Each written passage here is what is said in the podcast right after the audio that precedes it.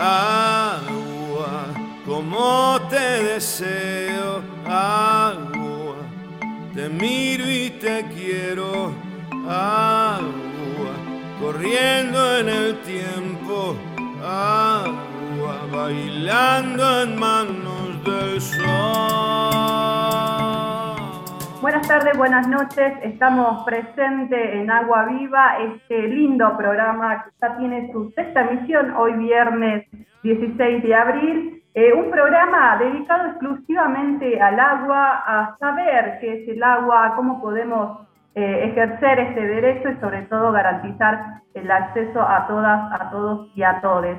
Eh, insisto, estamos muy contentos de seguir en esta primera temporada aquí en la radio Vientos del Sur, la radio conocida como la radio del Patria. Ya saben que a partir de las 20, quizás unos minutitos eh, más, vamos a estar al aire en www.institutopatria.com barra radio. Ahí nos encuentran. Reitero, mejor dicho, les hago acordar que la repetición también se puede escuchar los sábados a las 11 de la mañana en la misma web o si eh, lo quieren escuchar en diferido en otro momento del día, lo pueden hacer a través de la plataforma de Spotify. Nos buscan como Agua Viva y ahí estamos eh, presentes ya con todo el programa. Para hoy, para, este, para esta sexta emisión, eh, la verdad que tenemos nuevamente un programa bastante completo, pero antes de todo eso, me voy a presentar. Mi nombre es Mayra López, quien les acompaña durante esta hora, quizás un poco más. Eh, por suerte estoy acompañada de un gran equipo. Eh, en la producción de este lindo programa está nuestro compañero Sergio Sichiti. En la puesta al aire, la coordinación del aire está nuestra compañera Julia Bastanzo y en la operación técnica Felipe Basualdo. Eh, así con este equipo damos inicio a este nuevo programa que para adelantar va a tener, como siempre decimos, la participación especial de nuestro querido compañero Carlos Ben, eh, bueno, con sus columnas estrellas, como decimos acá, eh, y bueno, en un ratito ya llegará él. Eh, para el día de hoy tenemos dos entrevistas muy interesantes, una que tiene siempre que ver con la vinculación de algo que nosotros intentamos resaltar en este programa, que tiene que ver con la participación de las mujeres que luchan justamente por el agua, así que vamos a entrevistar a una gran mujer, ella es Lorena Palcás Chassi, eh, así que en un ratito ya estará con nosotros en el aire de la radio del Patria. Y también estará Alejandro Aduco, quien precisamente va a venir a hablar sobre la educación sanitaria como base de trabajo territorial.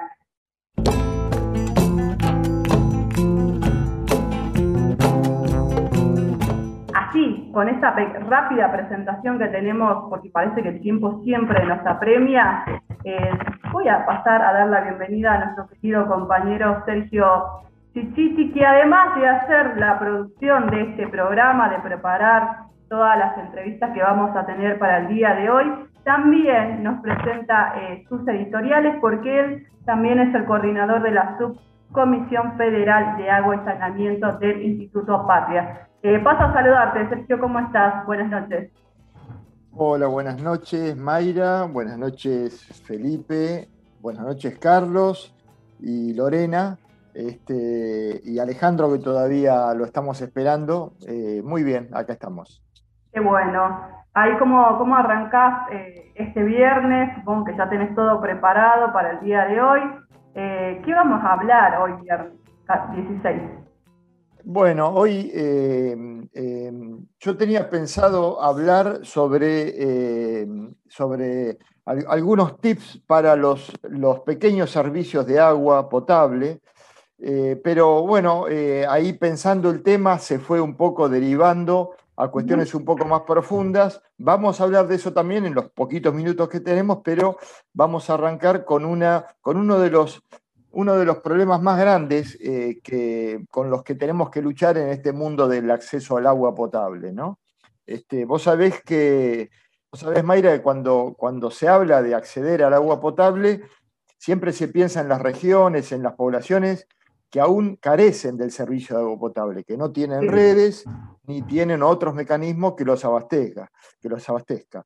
Pero en realidad la falta de acceso tiene además otro escenario, que son los pueblos, las ciudades, que sí están servidas por redes, pero aún así hay familias en ellas que no acceden.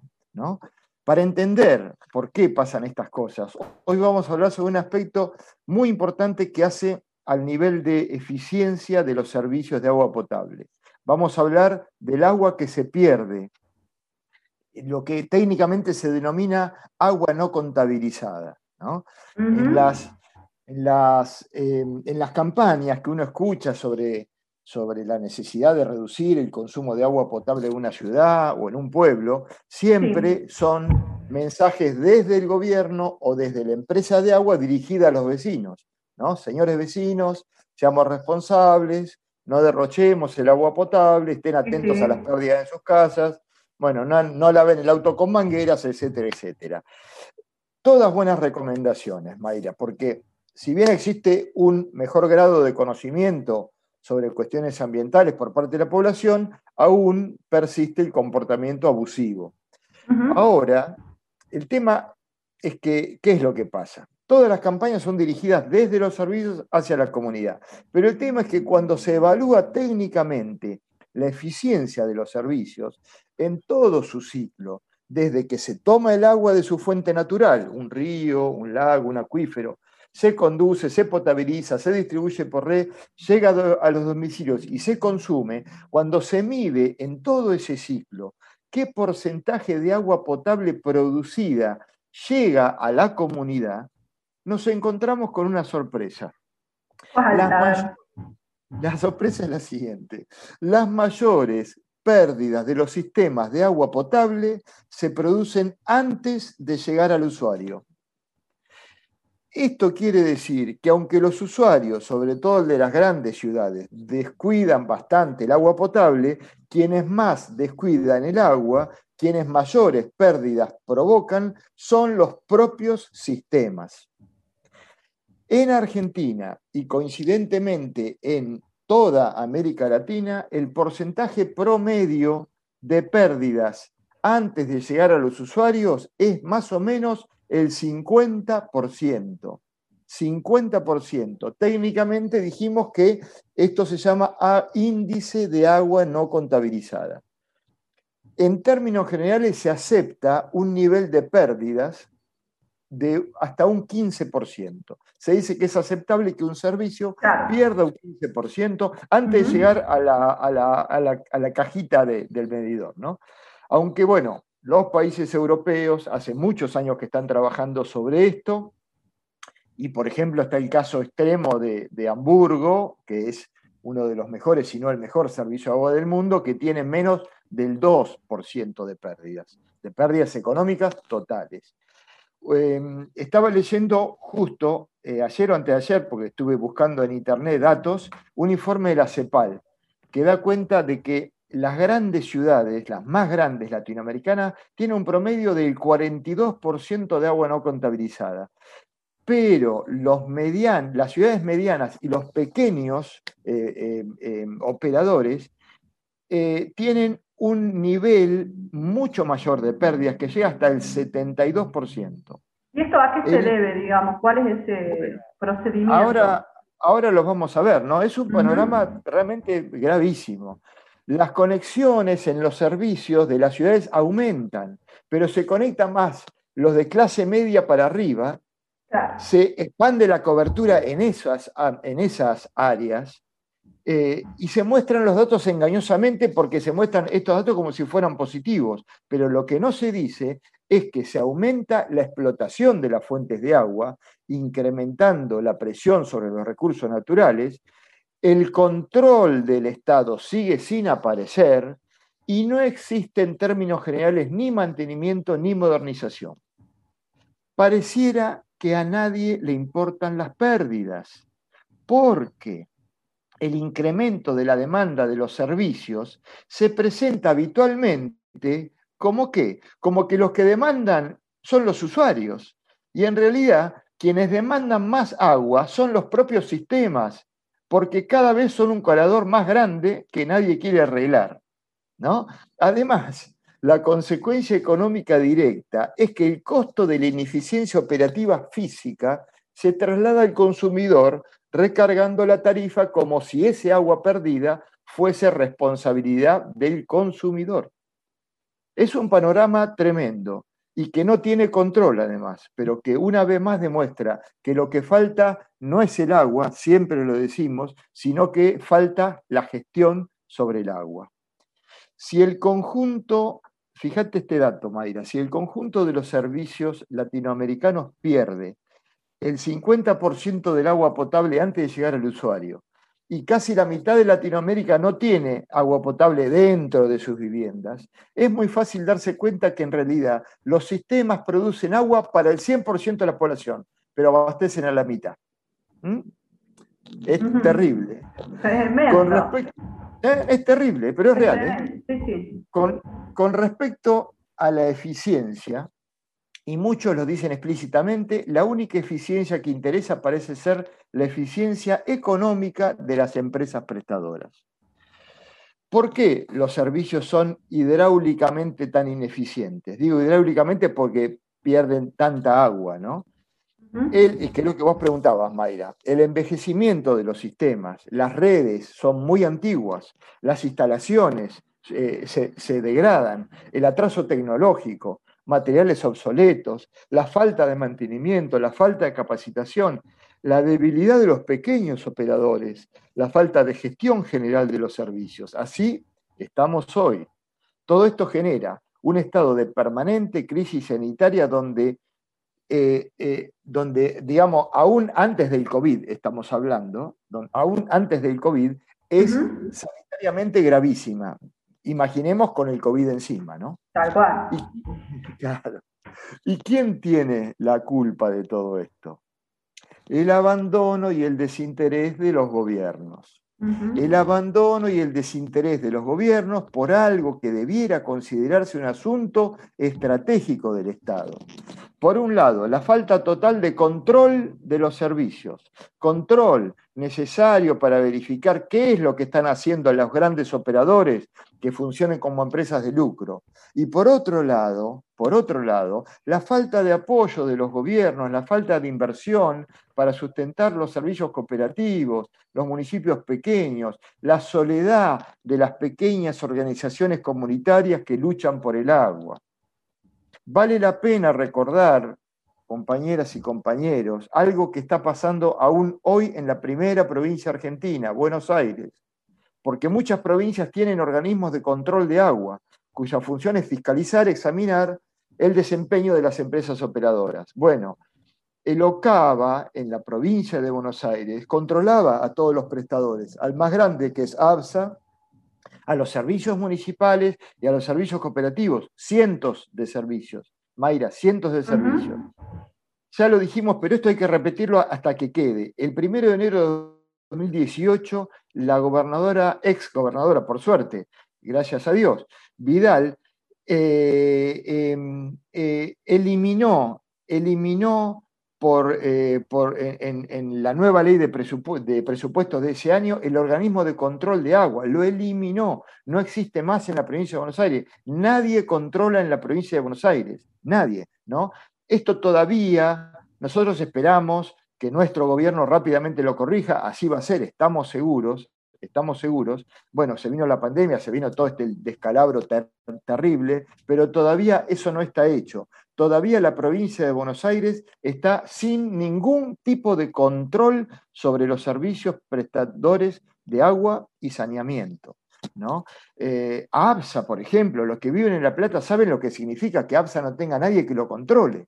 Es una cosa terrorífica. Bueno, em, eh, todo se combina, Mayra, todo se combina. Los que no tenían acceso igual siguen sin acceso y los pueblos que apenas pueden compensar el crecimiento vegetativo de la población con, su, con sus expansiones, sigue con los índices estancados. ¿Cómo podemos ayudar entre todos para transformar esta realidad? Bueno, a partir de la semana que viene seguiremos hablando, porque digo seguiremos porque ya lo hemos hecho, más profundamente sobre lo que creemos que deberían hacer nuestros gobiernos para mejorar este desastre. Pero no todas son cosas malas las que tengo para decir. Sí, por favor. sí, por favor, basta, basta de pálida.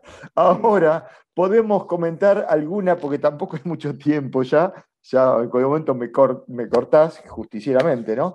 Ahora podemos comentar dos o tres cositas sobre lo que pueden hacer los pequeños servicios para sostener su misión, ¿no? Para sostener luchando por sobrevivir, ¿no? Con sus redes envejecidas, e insuficientes, con sus materiales obsoletos, en algunos casos con poca capacitación y sin planes de gestión, siempre trabajando sobre la emergencia. Bueno, pero el tema es este, la mayor parte del agua que pierden los servicios lo pierden por daños en las redes. Son las redes las que provocan la mayor pérdida. ¿no? Hay pequeñas cosas que aún sin grandes recursos los servicios pueden hacer para mejorar esa eficiencia y ahorrar algo de agua. Por ejemplo, por ejemplo, Mayra, la presión. ¿no? En las redes es muy importante el control de las presiones. Si no hay presión, no sube el agua al tanque. Entonces, ¿cómo debería operar la presión en las redes a lo largo del día? ¿no? Desde la mañana temprano y durante todo el día las redes necesitan tener alta presión, porque hay actividad en las viviendas, las personas usan el agua, necesitamos presión en las canillas. Pero a la noche, después de las, no sé, 22, 23 horas, cuando todos duermen y nadie consume agua, las redes deberían bajar su presión, tener bajita presión. ¿no? Bueno, en Argentina, en muchos lugares de la Argentina, la presión en las redes funciona justamente al revés.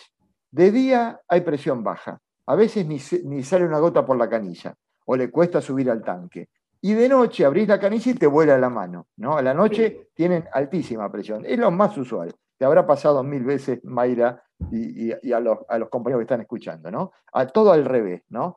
Entonces, ¿por qué pasa esto? ¿Por qué pasa esto? Bueno, hay algo que se llama gestión de las presiones y que nos enseña a controlar y corregir las presiones de acuerdo a algo que se llama curva de consumo. La curva de consumo es cuando uno estudia de qué manera se consume el agua a lo largo de, las 24 horas del día, ¿no? para entender el consumo de ese pueblo, de esa ciudad. ¿no? Ahí eso nos, nos da elementos para actuar. ¿no? Bueno, eh, en, gran número de servicios lo que es la gestión de las presiones no, no se conoce, no se realiza. Yo voy a contar un trabajito que es un ejemplo muy bueno que hicimos en un pueblito, no voy a decir el nombre, pero es un trabajo real. Si después alguien por privado me quiere preguntar, se lo voy a decir. Le voy a dar todos los datos. Un pueblo de 10.000 habitantes, donde hemos trabajado mucho, donde no se controlaban las presiones y el gasto de agua era bastante, bastante grande. ¿no? Evaluamos la situación y verificamos que la red funcionaba como dijimos recién. De, día no había presión, de noche volaban las canillas. ¿no? Eh, de noche había casi 3 kilos de red en la. Vos fíjate, esto para, para, los que no son del ambiente, las exigencias de, las normas eh, dicen que uno tiene que tener en la conexión un kilo mínimo, un kilo de presión, para que el agua pueda subir 10 metros. Un kilo es una columna de 10 metros, ¿no? Una columna hidrostática de 10 metros. Entonces, con un kilo vos estás, tenés el tanque en, una segunda, tercera planta y sube el agua, ¿no? Bueno, de día tenían como, de noche tenían como 3 kilos en ese pueblo, y de día tenían 300, 400 gramos. No llegaba el agua ni a, ni a un tanque ubicado en una, en una planta. Bueno, imposible. No había plata para hacer estudios, ¿no? Porque hay estudios, te, cuento, María, hay, estudios que uno hace con, aparatos especiales que es para detectar pérdidas que son no invasivos. Uno las detecta por el ruido, ¿no? Desde la superficie. Bueno, pero salen bastante caros. Bueno, no había plata para eso. Entonces decidimos hacer una sola cosa instalamos al pie del tanque, viste, tienen un tanque los pueblos y de ahí reparten el agua. Al pie del tanque abastecimiento, donde comienza lo que se llama la aducción a red. La aducción a red es una tubería de gran diámetro que baja del tanque, sale del tanque y empieza a repartir eh, en, toda la red a través de, las, de, las, derivaciones troncales y demás. En esa aducción en el pie colocamos una válvula, una sola válvula, que se llama, una válvula especial, ¿no? pero muy sencilla, se llama reguladora de presión y caudal. Es una válvula que vos le podés decir a qué hora tiene que abrir y a qué hora tiene que ir cerrando, y entonces solita la válvula te regula las presiones y los caudales aguas abajo de toda la red. ¿no? Es fantástica. Bueno, ¿qué pasó? Una ciudad de 10.000 habitantes consumía 2.500 metros cúbicos diarios de agua. A partir de la instalación de la válvula, sin hacer nada más, sin arreglar nada del pueblo, ¿eh? comenzó a ahorrar un 15%, son 375 metros cúbicos.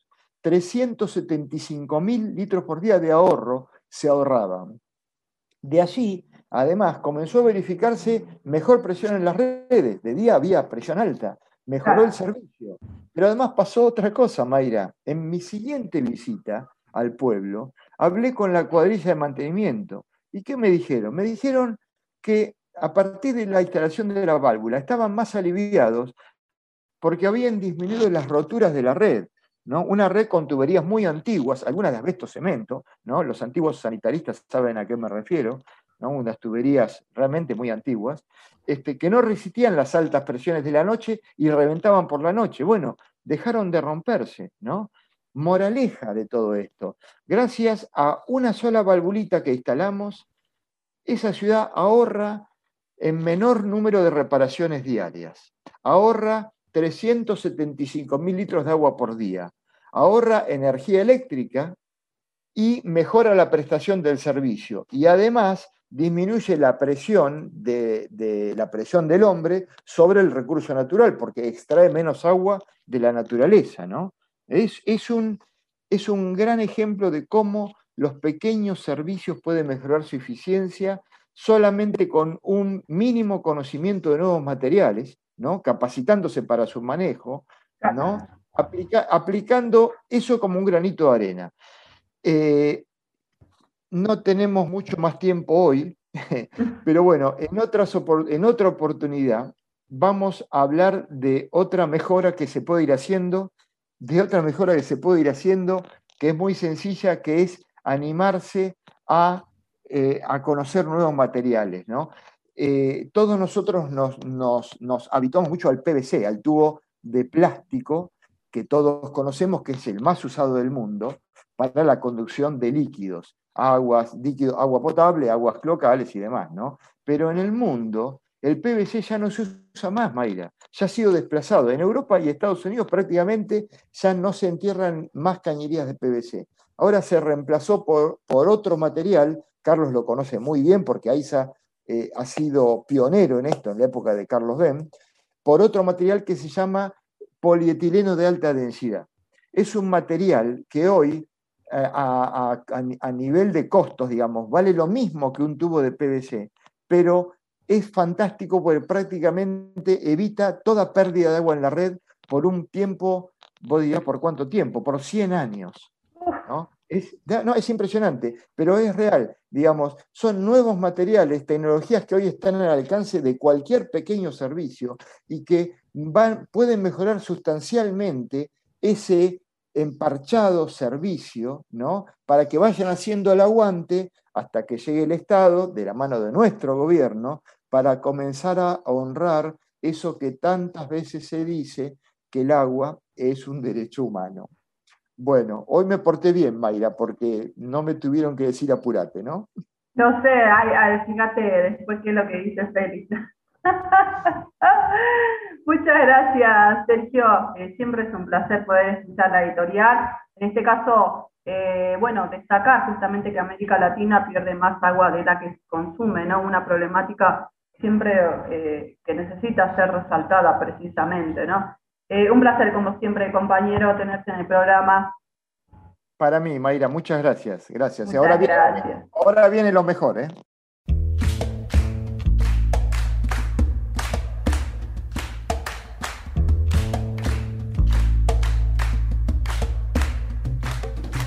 Inmediatamente tenemos que eh, ir a entrevistar eh, a una gran compañera también, eh, en, una parte del programa que nosotros intentamos siempre destacar, hablar sobre todas las cosas que tiene que ver con la lucha de muchas mujeres y diversidades en relación al agua, ¿no? al acceso de este derecho humano, como bien terminaba diciendo Sergio.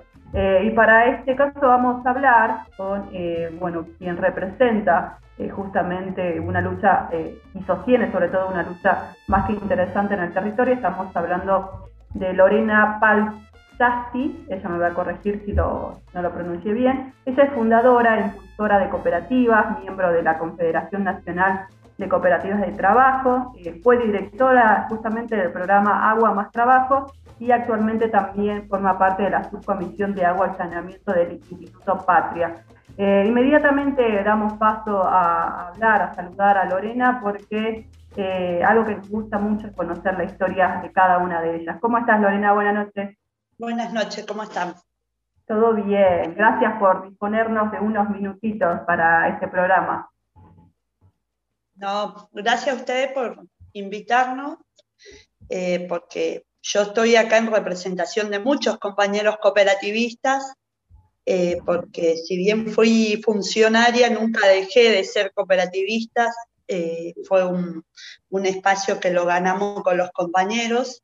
Nosotros arrancamos con el Plan Agua Más Trabajo, con Néstor, en el 2005, en la ciudad de La Plata. Y bueno, fuimos dando evoluciones. Eh, llegamos al 2015 siendo directores del Agua Más Trabajo y realizando, como bien decía Sergio, el tema de pérdidas. Nosotros, además de extender agua potable, eh, realizábamos eh, la reparación de pérdidas en la ciudad de La Plata. Nosotros llegamos a tener pérdidas cero en la zona oeste de la ciudad de La Plata, que es una de las localidades que es Romero, San Carlos, Olmos, que es una de, con más habitantes. Imagínate que San Carlos tiene 57 mil habitantes. Bueno, nosotros nos encargábamos de todo lo que era la pérdida en la periferia de la ciudad de La Plata, donde APSA no llegaba. Y hacíamos obra potable donde APSA no le interesaba, porque era gente de bajos recursos, eh, que no podían pagar la instalación de agua, bueno, ahí estábamos nosotros. Lorena, y ahí, te consulto. Al agua como un derecho. Te consulto precisamente a eso, ¿no? Decís que no se daba un acceso eh, em, garantizado para, la, gran mayoría de, de, los habitantes de ahí, ¿no? ¿Cuál era la situación o cómo era previo a que ustedes puedan constituirse como cooperativas y que eh, también previo a que sean directores justamente de un programa? ¿Cuál era la situación que atravesaban? Eh, la mayoría de los compañeros veníamos de la crisis profunda 2001-2002, donde no teníamos trabajo. Eh, yo vengo del tema de juntar cartón y botella en la calle, era cartonera. Muchos de mis compañeros de, eh, venían o del servicio doméstico, muchas compañeras del servicio doméstico, eh, los compañeros de, changas. Y bueno, lo que hicimos con el agua fue profesionalizarnos en una tarea que lo hicimos por medio de la práctica. Si bien tuvimos un curso avanzado con el ENOSA de una semana, pero después fue todo práctica que la adquirimos a lo largo de los años. Eh. Nosotros tendimos mucha cañería en la ciudad de La Plata, empezamos haciendo extensiones de redes de agua potable, que lastimosamente muchas de ellas no cuentan, no están habilitadas. Tenemos 200 kilómetros de cañería tirada en la ciudad de La Plata que no tiene agua. Son cañerías vacías que quedaron, que por el programa no se terminó, no, se hicieron las perforaciones y esas cañerías hoy son cañerías muertas, le llamamos muertas porque están bajo tierra pero no tienen agua potable. Claro, totalmente la, la, última, la última cañería que hicimos fue en el 2015, que pusimos en funcionamiento 6.000 metros de cañería, que fue en el Rincón, en Villa Elisa, que donde en ese entonces, en el 2015, al, municipio de La Plata le costó 150 mil pesos poder poner en funcionamiento, nada, porque en realidad 150 mil pesos no es nada, eh, poner en funcionamiento eh, 6 mil metros de cañería y poder darle un mayor calidad, mejor calidad de agua a esos vecinos de, del rincón. Bueno, ahí nosotros fuimos a un convenio con APSA donde APSA hizo la perforación y nosotros reparamos y cambiamos cañería que, que estaban que estaban realizadas desde el 2005. Y tuve el placer de darle cañería a una obra que yo había extendido en el 2005. Después de 10 años le dimos agua potable. Ay, qué 10 tremendo. 10 años, ¿no? Eso también es como bastante impresionante. Hay algo, Lorena, que, bueno, siempre surge, ¿no? La verdad que, que inclusive dar acceso al agua eh, principalmente te cambia toda la calidad de vida, ¿no? Eso es algo que, siempre se nota muchísimo, pero acá también, digamos, como el trabajo de las cooperativas termina vinculando eso, además de acceder, de dar el acceso a ese derecho, eh, a través de las cooperativas se da el acceso al trabajo de muchos compañeros y compañeras que lamentablemente eh, no lo tenían, ¿no? Eso también, digamos, como siempre, inclusive girar alrededor del agua te cambia por completo la vida. Sí, eh, nosotros hoy estamos más o menos en, una la misma situación, porque en el 2015 nos quedamos sin trabajo, entonces, de hecho, nos, nos rescindieron los contratos que teníamos, se disolvió la dirección, acá en La Plata no existe más en el municipio de La Plata la dirección de agua, y estamos si bien venimos del agua, no dejamos nunca nuestra lucha por, por el trabajo de las cooperativas en agua.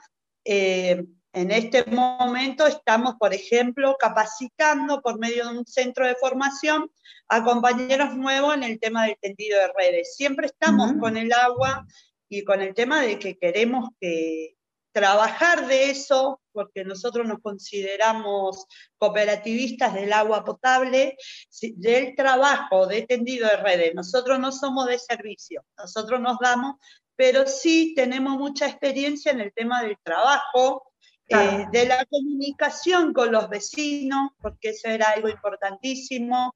No es lo mismo que la empresa vaya a un barrio a que vayan la cooperativa, los compañeros que son del barrio, que son del territorio y viven eh, el tema de, muchos de nuestros compañeros no tenían agua.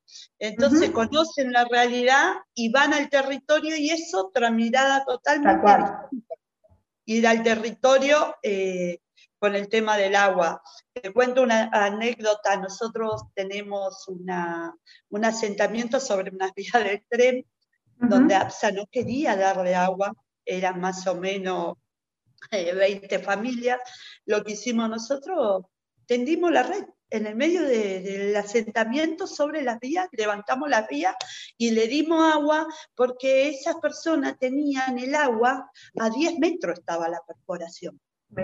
A 10 metros del asentamiento. Entonces nosotros consideramos el agua como un derecho y nos peleábamos y, y bueno, y el tema de ser mujer, mucha estigmatización, porque los directores de APSA nos me ninguneaban porque era, porque era mujer, porque el agua potable es para hombres. Y bueno, nosotros logramos romper esa barrera porque en, ese, en esa dirección éramos tres mujeres que éramos presidentes de, cooperativas de agua. Eh, nos fusionamos, hicimos un gran equipo, nos pusimos una dirección encima y sacamos mucho trabajo que, que la gente lo necesitaba. Hoy ir a un barrio y que te diga un vecino, señora, yo la conozco, usted trajo agua a mi barrio, la verdad que nos llena, nos llena el alma eh, ese tema. Así que nosotros seguimos peleando por el trabajo de las cooperativas en agua potable. ¿Por qué tiene que ser eh, un privilegio solo de la empresa privada? si nosotros sabemos hacer el agua? ¿Por qué nosotros como cooperativa no podemos ser proveedores de APSA? No nos permiten poder ser eh, una, porque somos una empresa, una empresa social que bien podríamos, APSA nos no podría subcontratar a nosotros. No, no lo hacen, nos ponen 10.000 trabas porque ya hemos tratado de ser, de ser proveedoras y no nos permiten. Y bueno, muchas trabas para las cooperativas de trabajo que queremos trabajar en el agua potable. Eh, la verdad que es un reclamo que tenemos desde acá, de la ciudad de La Plata, que queremos trabajar en el agua. Imagínate, nosotros venimos desde el 2005 en agua, así que sí, tenemos experiencia en eso. Hay un largo trecho, sin duda, Lorena. Te consulto, justamente decías, a partir del 2015 se truncaron varios del proyecto, inclusive eh, la misma dirección desapareció, digamos. ¿Cuánto, para que nos puedas contar a, toda la audiencia, cuánto fue lo que se paró, qué se tenía proyectado hacer y no se pudo lograr?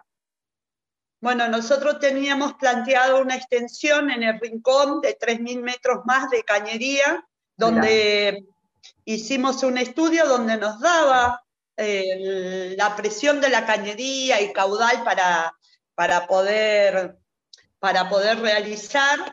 Después teníamos proyectado en Arana, que es un pozo que tuve el placer de, de poder hacerlo vía SPAR con el compañero Sergio Sichiti.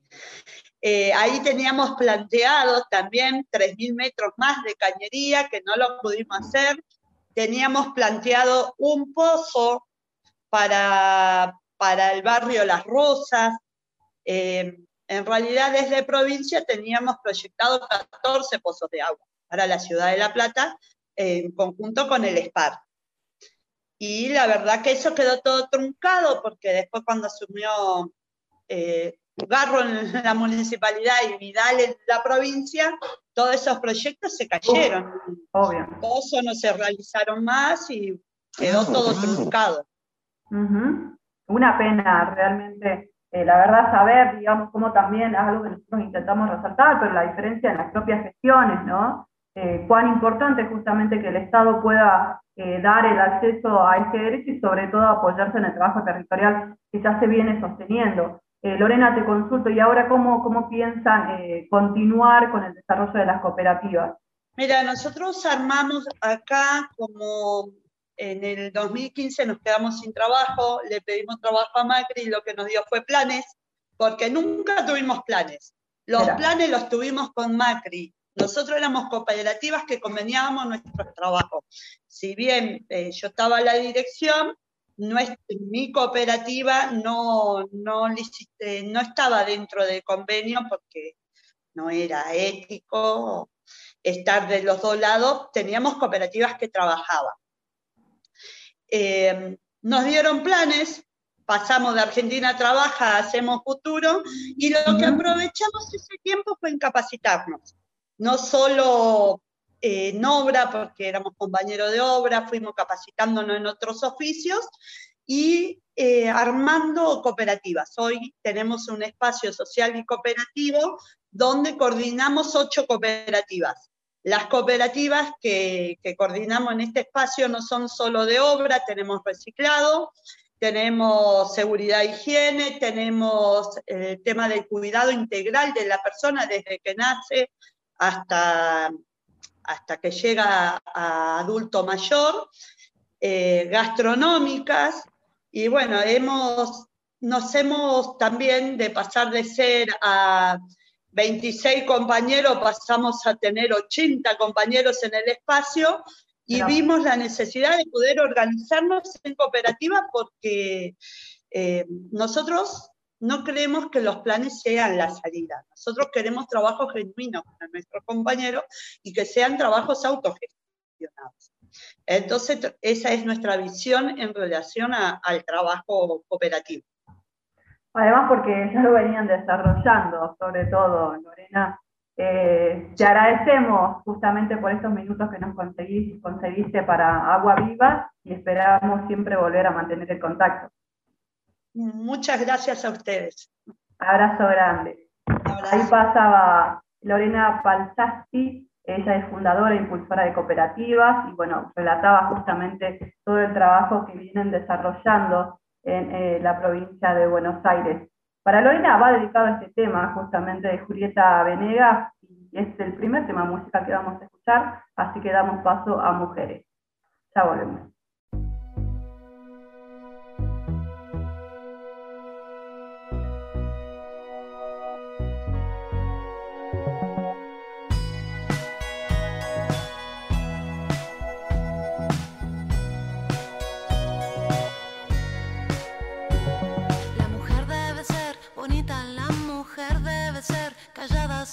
Se toca y no dice nada.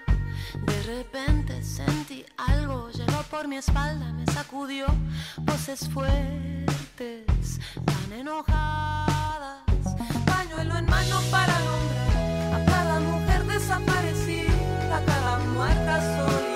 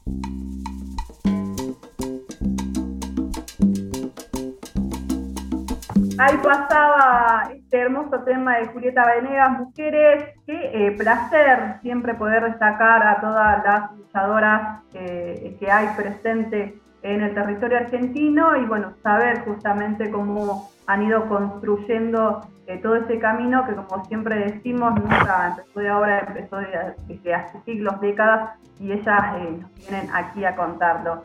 Ahora tenemos el momento de presentar a nuestro columnista estrella. Estamos hablando de Carlitos, Carlitos Ben. bueno, como siempre decimos, él es consultor en gestión de eh, recursos humanos de agua y saneamiento, fue presidente de AISA, también de ALOA, y bueno, y actualmente forma parte de la subcomisión de agua y saneamiento del Patria. Eh, ¿Cómo estás, Carlitos? Buenas noches. Eh, buenas noches, Naida. Muy bien, por suerte. Buenas noches a todos, las audiencias, los que nos están, están colaborando para que este programa pueda salir y realmente están haciendo un gran trabajo porque también así se hace patria. ¿eh? Tal cual. Eh, se hace patria también vacunándose, Carlos. Ya, ya pronto viene ese momento. Sí, mañana, adiós, gracias, mañana a las 13 horas. Perfecto, felicidades por eso, así que vamos, vamos por ahí, vamos por, es por ahí. Sí, en el comedor universitario, frente al Colegio Nacional donde estudié. Ah, qué lindo. Bien, perfecto. Carlito, hoy, ¿qué, nos tenés? Vas a hablar, eh, vas a seguir hablando del agua, obviamente, eh, pero en el planeta Tierra, ¿cómo es eso?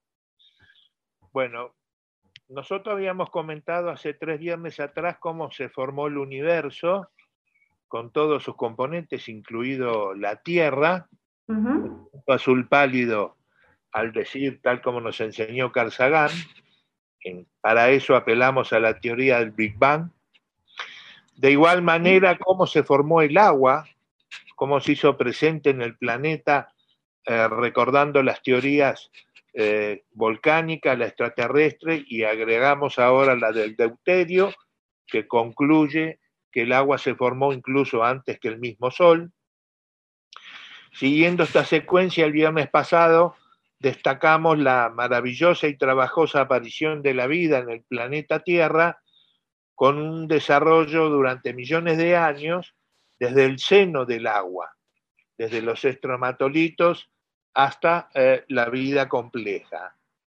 En la actividad con una equilibrada y, diversificación siempre amenazada por la humanidad. Esta noche trataremos de concluir el capítulo Agua Vida con un sobrevuelo sobre su presencia en este diminuto planeta donde la humanidad apenas es un integrante más de esta intensa y apasionante naturaleza. Vamos a hablar del agua dulce fundamentalmente, conocemos, ratificamos y volvemos a divulgar una vez más el cuadro de distribución del agua en el mundo, comenzando por la primera clasificación que hay.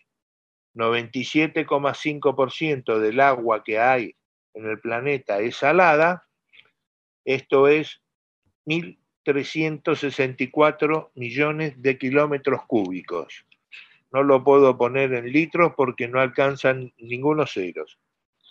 Y el 2,5% del agua que es dulce, unos 36 millones de kilómetros cúbicos. La particularidad, porque esto del agua dulce es la que tenemos, digamos, a la mano, la de más fácil acceso, la particularidad que tiene esta porción de agua dulce es que en los hielos y glaciares, en las nieves permanentes, está el 69,7% de esta agua. Es decir, unos casi 25 millones de kilómetros cúbicos. El 30% es agua subterránea. Y para anotarlo, digamos, con toda marcarlo con toda energía, el 0,3% es el agua que está en los ríos, arroyos y lagos que vemos por el mundo. Eh, obviamente, el agua salada es mayoritaria, pero ¿qué, importancia tiene? En la costa de los, las costas de los océanos ocupan el 10% de la superficie de los mismos. Pero en este 10% de superficie viven el 90% de las especies marinas. Y esta circunstancia se debe a un hecho fundamental, que es que la luz, la luz solar llega al lecho marino. Los arrecifes de coral ocupan el 1% de este lecho marino y está habitado por el 25% de las especies marinas, donde se presentan casos extremos, en especial por la voracidad del hombre para eh, eliminar algunas especies. Un caso muy típico eh, de una especie en extinción son los tiburones. Los tiburones han desaparecido el 90%. Mirá. Y solo los cazan para usar el aleta, porque la aleta se usa para, bueno, el, el digamos, el lugar de mayor protección que tienen son en la Polinesia francesa. Este pasto mm, marino que tenemos en, que vemos en el fondo, que es el que está alcanzado por el sol, absorbe más dióxido de carbono que un bosque tropical. En el caso del agua dulce, cerca del 70% está en los hielos y en los polos, en los glaciares, lo que no está al alcance del uso inmediato, como lo dijimos hoy. Su afectación por el cambio climático requiere un tratamiento específico para otra oportunidad. En su momento, eh, yo tuve una charla con Al Gore cuando estuvo en Tigre, que llevaron en una parte para poder charlar con él, que él me hablaba esto de su preocupación por los hielos, y yo le dije que estaba preocupado por el agua líquida que había en los ríos, en los lagos, en las lagunas y en los humedales, porque lógicamente son los más afectados por la actividad humana. Obviamente son los que tenemos presente por los efectos eh, de sus cuencas y, sus efectos en, en, la flora y fauna. Nosotros siempre tenemos presente los ríos y los lagos y obviamente no solamente por las extensiones en las que se ocupan dentro de la, del territorio del planeta, sino porque además tienen un efecto eh, fundamental sobre la vida. Tenemos así ríos importantes eh, en América.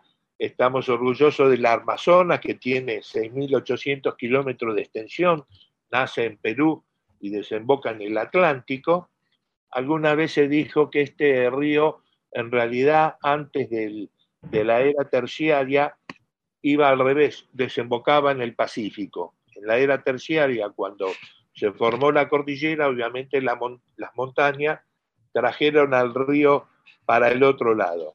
Tenemos el Nilo con 6.650 kilómetros de extensión, el Yangtze con 6.300, el amarillo o Wang en China con 5.500, el Yenisei en Rusia con otros 5.500 kilómetros, el Mekong, o sea, tenemos en el mundo ejemplos de ríos eh, muy extensos, incluso ríos que son como el Danubio, que tiene 2.860 kilómetros, pero atraviesa 10 países de Europa.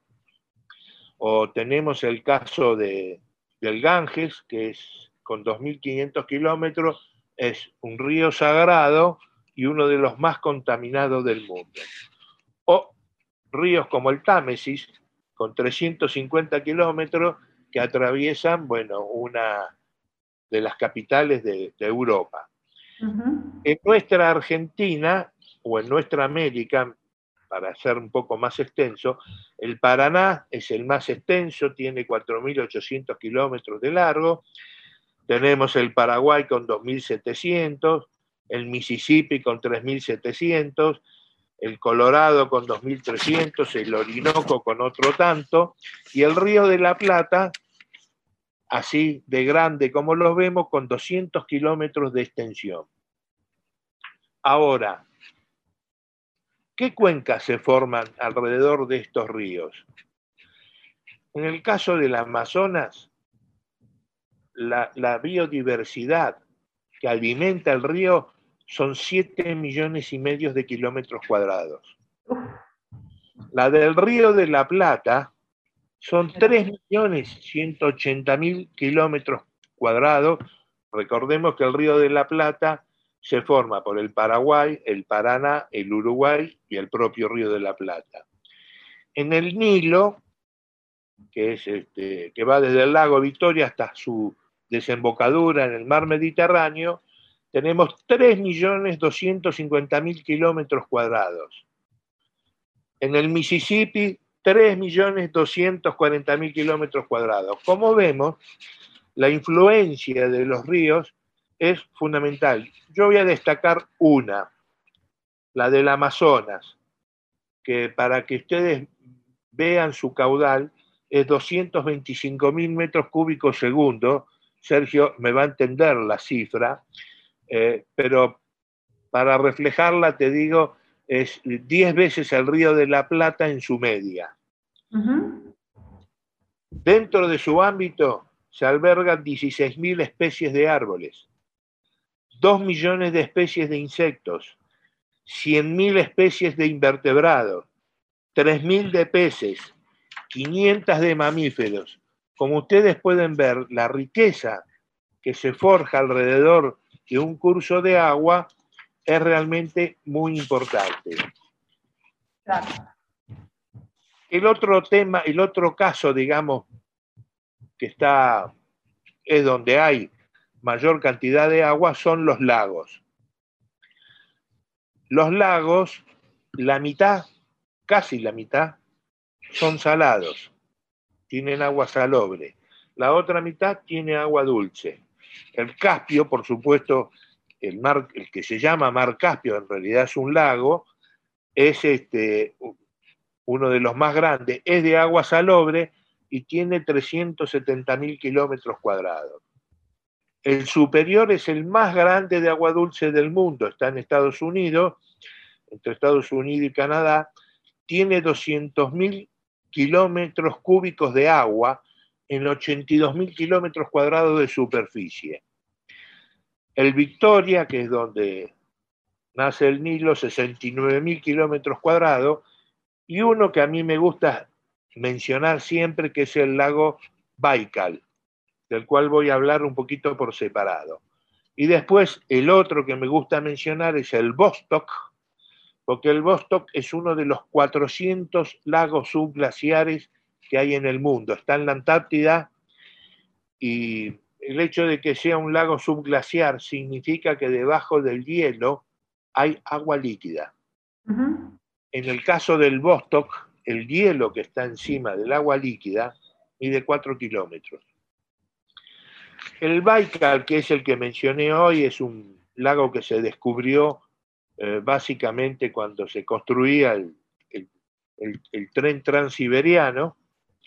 Tiene una longitud de 636 kilómetros y un ancho máximo de 79 kilómetros. Es chico en superficie, tiene 31.000, pero es la reserva más grande de agua dulce del mundo junto con el Amazonas. El 20% del agua dulce del mundo está en este lago que tiene 23.600 kilómetros cúbicos de agua. Es el más antiguo que se tiene reconocido, tiene 25 millones de años y solía tener una profundidad de 3 a 5 mil metros. La actual, la parte más profunda actual es 1600 metros y la media es 745. Eh, esto se, la sedimentación fue ocupando, digamos, el, terreno de abajo hacia arriba y lógicamente le limitó el caudal. Pero dentro de este ámbito del Baikal hay 1.600 géneros animales, 80% son endémicos, o sea, solo están en este lugar. Y hay 800 especies eh, vegetales. Entre los animales se destacan la nerpa, que es la única foca que se conoce de agua dulce. Y en muchos lugares además se utiliza como transporte fluvial. Los ríos en Europa tienen múltiples usos. Energía, eh, transporte, eh, se utiliza también lógicamente para dar el agua, la distribución de agua a las personas. El mayor enemigo de estos ríos y lagos es la humanidad, es el hombre. ¿Por qué? Porque los contaminamos, los sobreexplotamos, porque hacemos un uso indiscriminado de los mismos y no tenemos ninguna, ninguna este, conducta para para mirar el futuro ni la importancia que tienen. Un ejemplo clásico acá al lado en Buenos Aires, el Matanza Riachuelo. Y lógicamente lo que debe prevalecer para evitar estas cosas son, bueno, normas, educación, comunicación y una acción del Estado administrador que además debería tener una acción o un ámbito dentro de la justicia cosa que estamos tratando de eh, proponer para que de alguna forma, digamos así como se atenta contra la naturaleza, pero para que no quede tan genérico. Este, lo que estamos buscando es que haya ámbitos específicos para tratar los temas del agua. ¿Qué queremos también resaltar con esto? Eh, la educación es un tema lógicamente muy importante, pero la conducta de la gente es fundamental y los gobiernos deben dejar de pensar que el agua es un bien privado. El agua es un bien público de la humanidad, accesible para todos y de responsabilidad de todos. Con esto eh, simplemente dejar un poco el paso para señalar que en los próximos eh, días, eh, hemos hablado con Sergio, vamos a hablar un poco más profundamente sobre qué acciones hay que hacer para que la gente que no tiene agua la tenga, para que la gente que no tiene desagües cloacales lo tengan y los recursos hídricos estén protegidos. Me encanta, Carlos. Vamos por ahí, sin duda, queremos saber qué hacer eh, justamente para garantizar ese acceso. Un placer, como siempre, Carlitos, la columna que necesitas en cada una de estas emisiones. Te agradezco mucho, Mayra, agradezco bueno, la paciencia de todos porque estas últimas semanas he estado inundándolos de algunos datos que por ahí no son asequibles para todos, pero hay que mirar un poco como filosóficamente el porqué de cada cosa, dónde nació cada cosa, porque todo tiene un origen. Y bueno, conozcamos los mejor entonces, así que eh, te agradecemos por toda esa información que nos brindas. Ahí pasaba nuestro columnista estrella Carlitos Ben, en este caso hablando precisamente del agua presente en el planeta Tierra específicamente. Eh, y ahora, para despedir a nuestro compañero Carlos, vamos a escuchar precisamente Agua, el tema se llama así, eh, pero en este caso de bomba estéreo. Ya volvemos. Agua,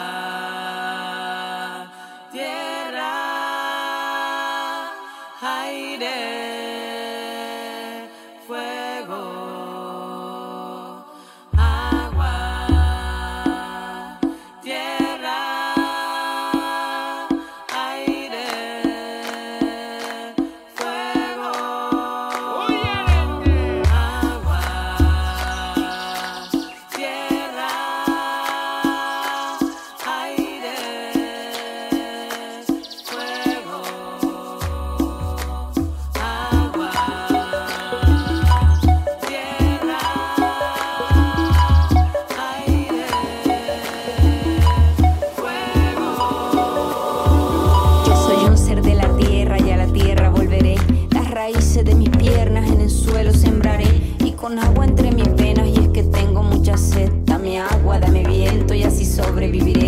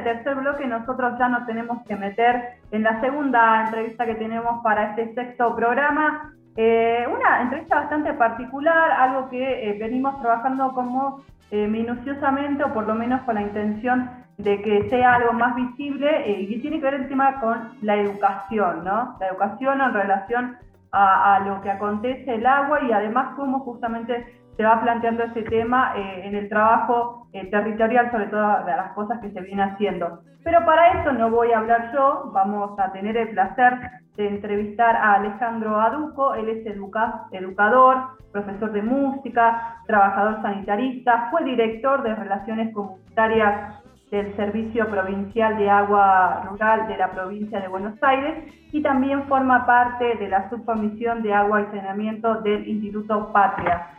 Eh, ya adelantábamos un poquito, eh, hablar sobre la educación sanitaria como base del trabajo territorial nos parece muy importante y para eso ya lo pasamos a saludar a Alejandro. ¿Cómo estás? Buenas noches, Alejandro, ¿todo bien? Muy buenas noches, mucho gusto, muchas gracias. Muchas gracias, Alejandro. Gracias por valorar la, educación en el, en el aspecto de lo sanitario, digamos. A ver, por lo general parece como un anexo lejano, pero yo tuve experiencia desde la gestión pública en entender, digamos, de alguna manera, de imbuirme en, la pedagogía de, Perón, ¿no? Digamos, a ver, Perón no dejaba eh, política pública sin dotarla de una narrativa y cierta pedagogía para que haya una apropiación concreta de, la intención del rol del movimiento este, con sus hombres insertos en los escritorios del Estado, ¿no? Digamos, no eran funcionarios inermes, eran trincheras desde donde se cultivaba una determinada conciencia nacional y donde se, uno pertenecía a un movimiento histórico y uno entendía una doctrina este, y un modo de vida humanista, solidario, ¿no? Entonces, desde, desde un escritorio como el Servicio Provincial de Agua Potable, uno puede poner en práctica esa perspectiva de, de Perón y de Carrillo, ¿no? De no aprovechar la obra pública, esa una con la que uno llega a un pueblo para generar una conciencia de comunidad organizada alrededor de esa obra y que ese trabajo de revolución cultural que uno hace, ¿no? De poner, de, poner eh, de problematizar cuestiones que, que hasta ahí son nada más que caños y obra pública, ponerlo en un aspecto trascendente, ¿no? En la vida de un pueblo la vida de las personitas que integran ese pueblo y que van a acompañar la evolución de ese pueblo durante el transcurso de su vida. Me refiero a los chicos en la escuela, ¿no? Claro. Y ahí, Alejandro, ¿cómo juega justamente ese papel importante que, que defendemos a rajatabla siempre, que tiene que ver con la educación? ¿Y cuál es esa diferenciación que se hace con la educación sanitaria? Claro, a ver, eh, Ramón Carrillo decía, la, el agua es la primera vacuna que debe proveer el Estado, porque ahorra camas en hospitales y medicamentos, digamos. O sea, el agua potable como un vector de, vector de la salud. Uno desde el Estado llega a poblaciones que por ahí tienen 100 años y que están comprando agua en bidones para poder tomar agua saludable. Y uno llega del Estado con ese derecho al acceso al agua potable y yo decía, no solo eh, transmitir esos, eh, esos conceptos fundamentales del cuidado del agua y de la valoración de ese vector de la salud pública este, y de la importancia del rol del Estado en esa distribución de los derechos, no, no solo eso, sino eh, la, la construcción de una perspectiva social de ese acceso a ese derecho, ¿no? Digamos, uno encuentra que se encuentra con niños a los que le está transmitiendo eh, ciertos valores que tienen que ver netamente con el cuidado de la salud y la importancia del agua dulce en ese, en ese proceso, ¿no? Y del acceso al agua potable que, que solo se logra desde el agua dulce y ese mismo niño convive a 50, 100 metros con un pozo que extrae, extrae agua de a miles de litros para regar soja. ¿Cómo decirle a ese niño cerrar la canilla cuando te están lavando los dientes? ¿no?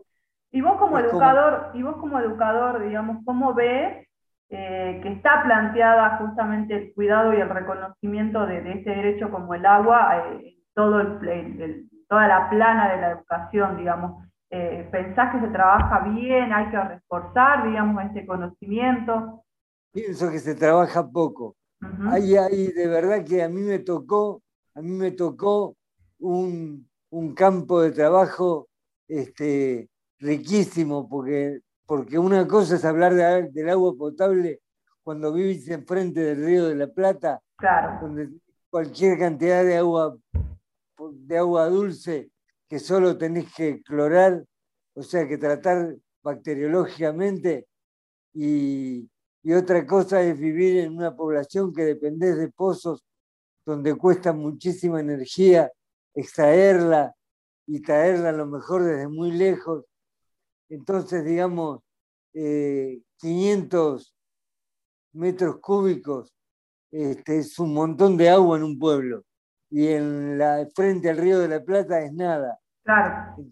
Entonces, digamos, sería, yo soy de los que cree que sería importantísimo que los niños que viven cerca de grandes fuentes de agua dulce entiendan que, que debería haber una perspectiva solidaria con aquellos niños que no viven cerca de grandes fuentes de agua dulce. Tal cual. Digamos, ¿no? Sí, yo por ejemplo acá, acá... distribución del recurso natural, ¿no?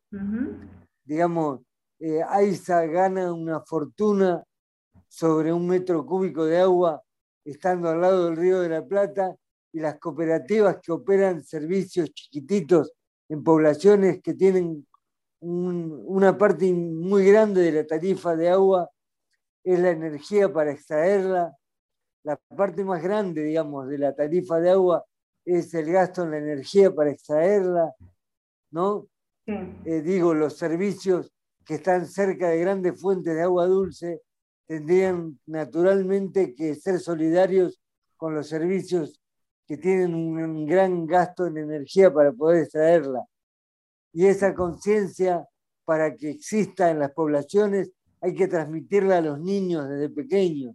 Entonces creo, creo que debería reforzarse ese trabajo y, debería ser un sistema, no solo el de, el de, la, el de la provisión de obras para las poblaciones pequeñas, sino el de la construcción de una cultura solidaria eh, eh, debería ser este, eh, este, a través de vasos comunicantes de aquellos servicios que dan mucha ganancia porque tienen el agua dulce a mano este, hacia las poblaciones que no tienen acceso al agua dulce, sino es gastando muchísima energía para extraerla. Entonces creo que ese, ese cambio es cultural y debe hacerse desde los niños. Creo que se hace se hace poco y debería hacerse poco y mejor. Porque hay, hay algo, digamos, que vos vinculás eh, con todo este trabajo, es justamente poder trabajar desde la educación, eh, pero también desde el territorio, ¿no? Eh, has llevado formando años justamente en, sanitariamente, y cómo ves justamente en esos grupos a los cuales vos educaste, cuando trabajan en el territorio, ¿hay mayor conciencia? ¿Hay, ¿Hay cambio cultural ahí presente que vos ves? Absolutamente. Primero uno ve, lo ve en los regímenes de consumo, digamos, lo primero que uno ve lo ve en, un Excel, digamos. ¿no? hace la campaña, va, trabaja dos o tres meses, genera agentes multiplicadores, o sea, trata de generar cuadros en la cuestión esta, de modo tal de que cuando uno se va, la educación siga, persista en el tiempo sin uno, ¿no? Este, y uno ve el impacto que tuvo la campaña y el impacto que tiene con el correr del tiempo. Y esos niños en el futuro por ahí se convierten en parte de los consejos de administración de las cooperativas que, que llevan a cabo la administración y la distribución de ese recurso. Y resulta que, que que ese trabajo de educación que uno hizo persiste a lo mejor en, las generaciones, digamos, termina impactando, beneficiando a los hijos de esos niños que uno formó, ¿no? Claro, tal cual. Este, claro que sí. Y después lo ve, los ve en los resultados en las, en las unidades sanitarias, cómo bajan la cantidad de, de niños que llegan con enfermedades por lo general entéricas, ¿no? Con, por lo general con, con enfermedades productos de las bacterias que hay en el agua. Digamos, uno lo ve, lo ve, la verdad que lo ve, lo puede ver, no solo es una percepción subjetiva, es una percepción cuantificable. Digamos, la, educación para la salud este, a través de, de, las, de las campañas alrededor del acceso al agua potable impacta positivamente en las poblaciones por muchísimos años y la verdad que es emocionante porque uno llega mucho tiempo después y hay ciertos parámetros, parámetros digamos, ciertas frases doctrinarias que siguen flotando en, en, las poblaciones, ¿no? que siguen siendo parte de su cultura.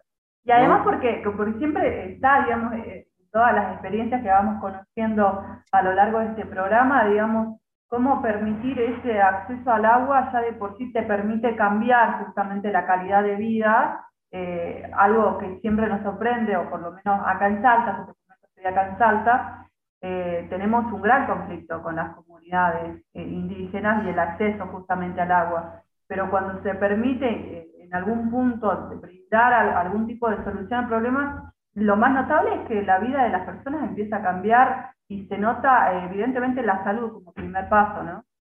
Absolutamente. Ojalá pueda estar alguna vez en esas poblaciones de tu provincia. Este, ojalá, eh, digamos, yo digo, para que la patria sea grande y el pueblo feliz se necesitan 50 años seguidos de gobiernos peronistas, estoy absolutamente convencido. Este, eh, sería bárbaro que yo no sea necesario en esas poblaciones de tu provincia, pero me encantaría alguna vez poder intervenir ahí, este, no solo concretamente con, con ayudar a, que tus coterráneos tengan acceso a ese derecho al agua potable, sino a acompañarlos en ese cambio cultural que genera el acceso a ese derecho, ¿no? Me encantaría, ojalá tengamos este, 100 años de peronismo para que yo no, ya no sea necesario ahí, pero mientras no pase, deseo profundamente poder eh, hacerme amigo de tus coterráneos. Tal cual, acá. Estar adelante de esos niños dando una mano, claro que sí. Estás más que invitado siempre que puedas pasarte por acá. Lugar siempre para quedarte y empanadas hay, eso no lo dudé. Bueno, voy por el lugar por las empanadas. Vamos, me convenciste. Por supuesto.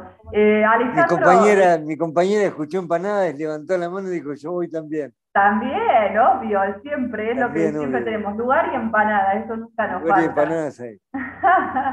Alejandro, digamos... Bien, Mayra, eh, buenísimo. Y, en, esta necesidad siempre de repensar, digamos, cómo podemos avanzar eh, en que estas cuestiones puedan modificarse, en que pueda brindarse eh, un mayor acceso. ¿Cuáles pensás que son esas acciones inmediatas que se pueden llevar adelante en las gestiones que tenemos actualmente?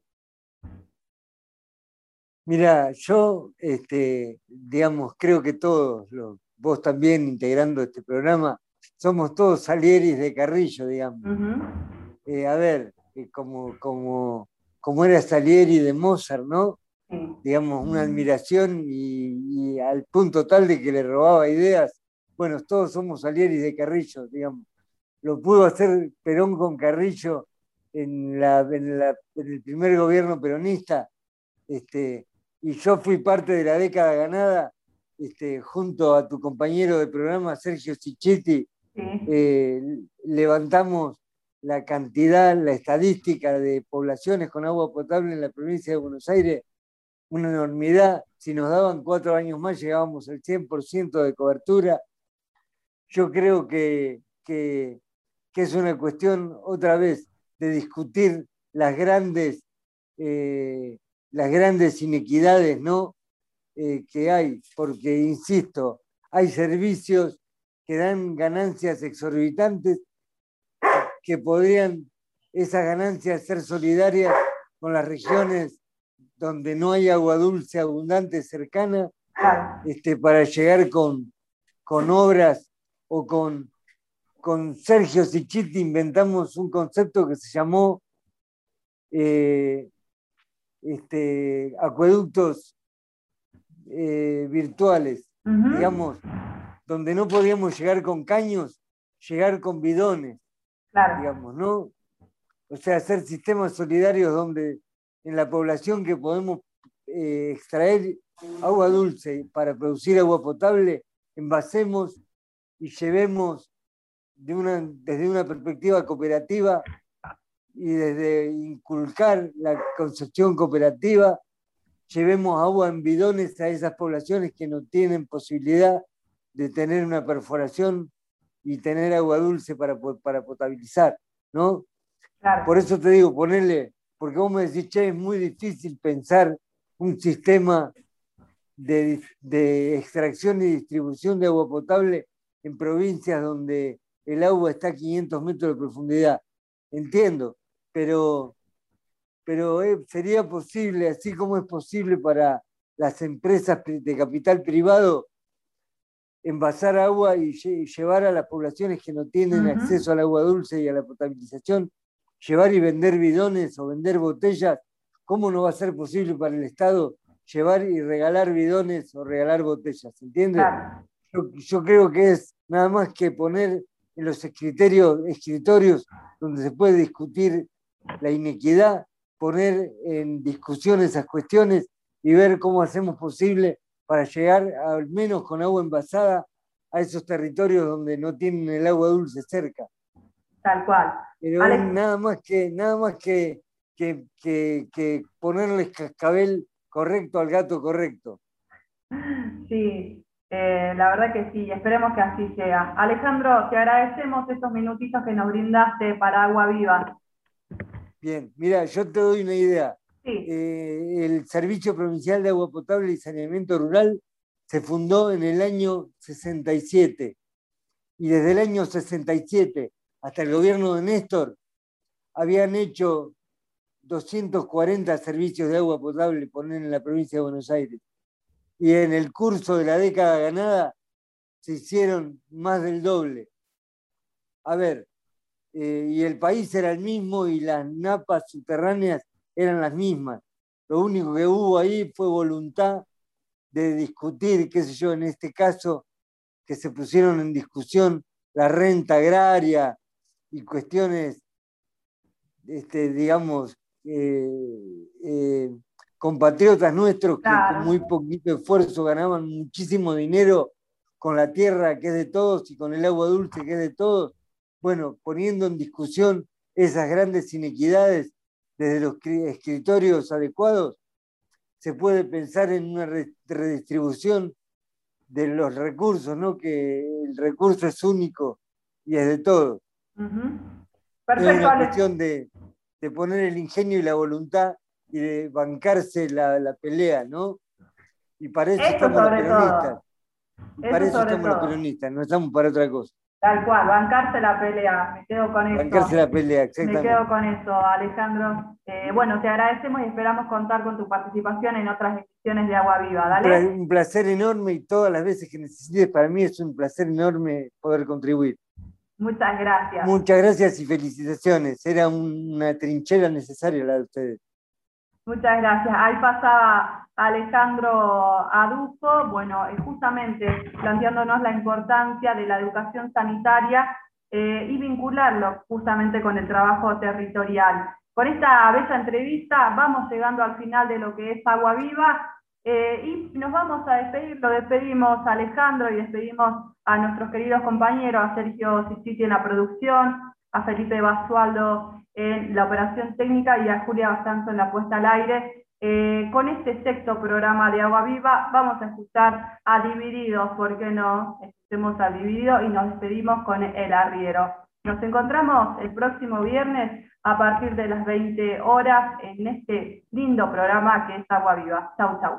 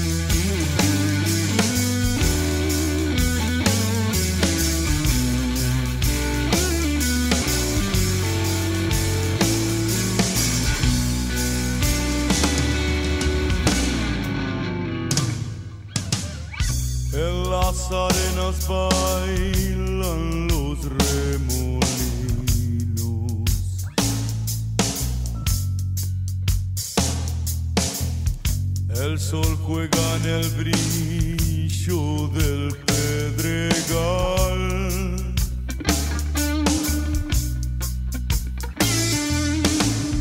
Y prendido a la magia de los caminos el arriero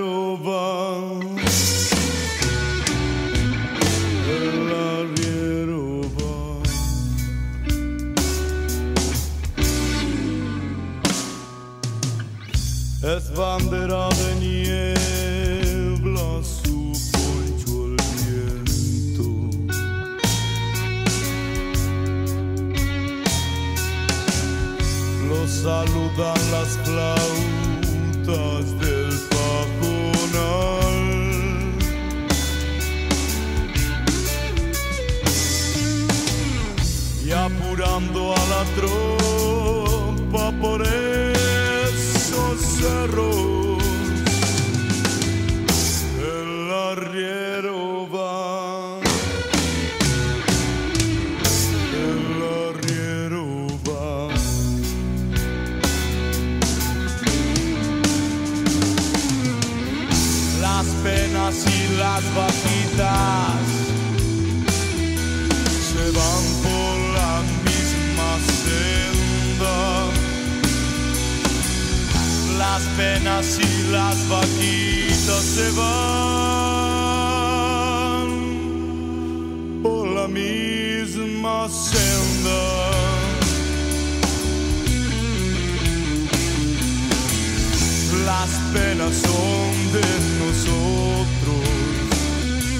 vaquitas son ajenas. Las penas son de nosotros, las vaquitas